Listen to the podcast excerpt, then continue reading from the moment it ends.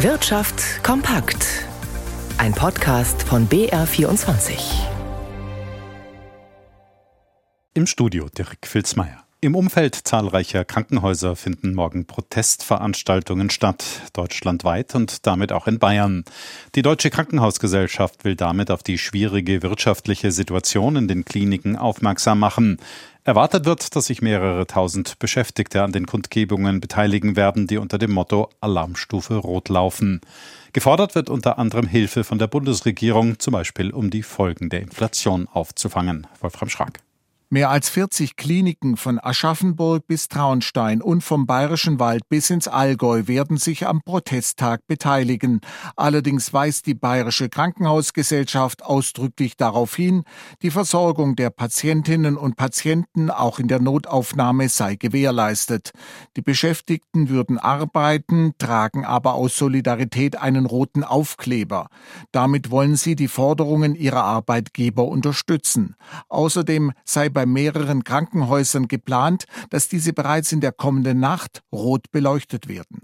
Unter dem Motto Alarmstufe Rot stoppt das Krankenhaussterben fordert die Deutsche Krankenhausgesellschaft den so wörtlich eiskalten Strukturwandel zu stoppen.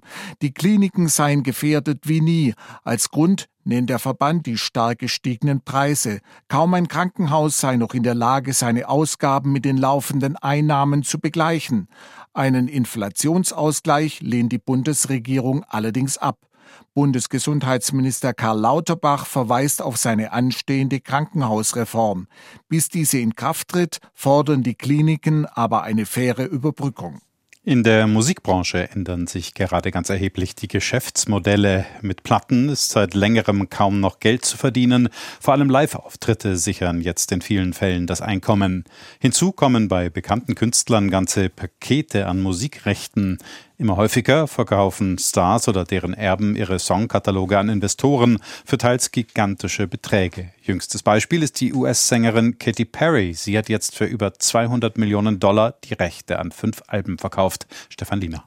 Bob Dylan, Bruce Springsteen, Shakira, Paul Simon, Justin Bieber oder nun Katy Perry. Die Liste von Künstlern, die ihre Rechte an eigenen Songs noch zu Lebzeiten abtreten, wird immer länger. Allein in diesem Jahr wurde die Milliardengrenze deutlich überschritten. Zudem ziehen die Preise nach Einschätzung von Branchenbeobachtern an. Ein Grund, große Investmentfirmen haben das Musikbusiness als Vehikel für die Geldanlage entdeckt. So steht hinter Litmus, der Firma, die nun den Katalog von Katy Perry aufkauft, die Carlyle Group, ein international agierender Investmentriese.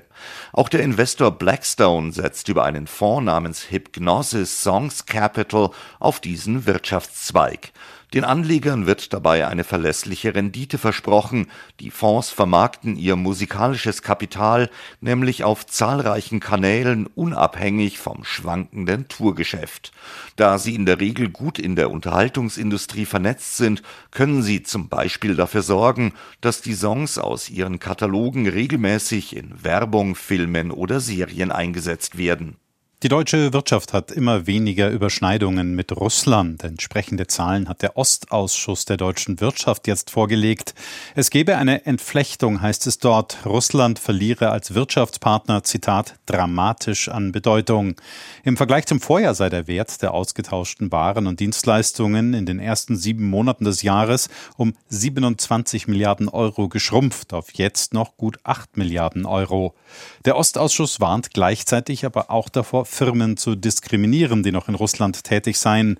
Für manche sei es extrem schwierig, die Geschäfte zu beenden, da der russische Staat vor allem lokalen Mitarbeitern mit massiven Sanktionen droht. Die Zahlen des Ostausschusses sind also mehr als deutlich. Der Wegfall des Russlandgeschäfts macht der Bundesrepublik zu schaffen. Rigobert Kaiser, MBR24 Börsenstudio. Ist das ein Grund, warum die Konjunkturprognosen derzeit auch so schwach sind? Ja, das gehört natürlich dazu, weil hier die deutsche Wirtschaft in einem massiven Umbruch ist. Das ist die eine Seite der Medaille. Und auf der anderen Seite, das ist das, was uns Verbraucher ja alle betrifft, es gibt äh, keinen Gasimport mehr. Und das hat ja auch die Inflation mit nach oben getrieben. Und insofern hat äh, Deutschland natürlich wegen des wegfallenden Russlandsgeschäfts eine andere, stärkere Betroffenheit als möglicherweise andere Länder. Und das wirkt sich natürlich in den Konjunktur Zahlen aus. Die OECD hat jetzt eine neue Prognose heute veröffentlicht. Die geht davon aus, dass die deutsche Wirtschaft in diesem Jahr um 0,2 Prozent schrumpfen wird. Das ist noch lange kein extremes Warnsignal, aber wenn alle anderen großen Industrieländer außenrum wachsen und recht gute Zahlen vorliegen, dann sagt das auch schon sehr viel über den Zustand der deutschen Wirtschaft aus. Der deutsche Aktienindex bleibt weiterhin in der Verlustzone mit knapp einem halben Prozent bei 15.650 Punkten.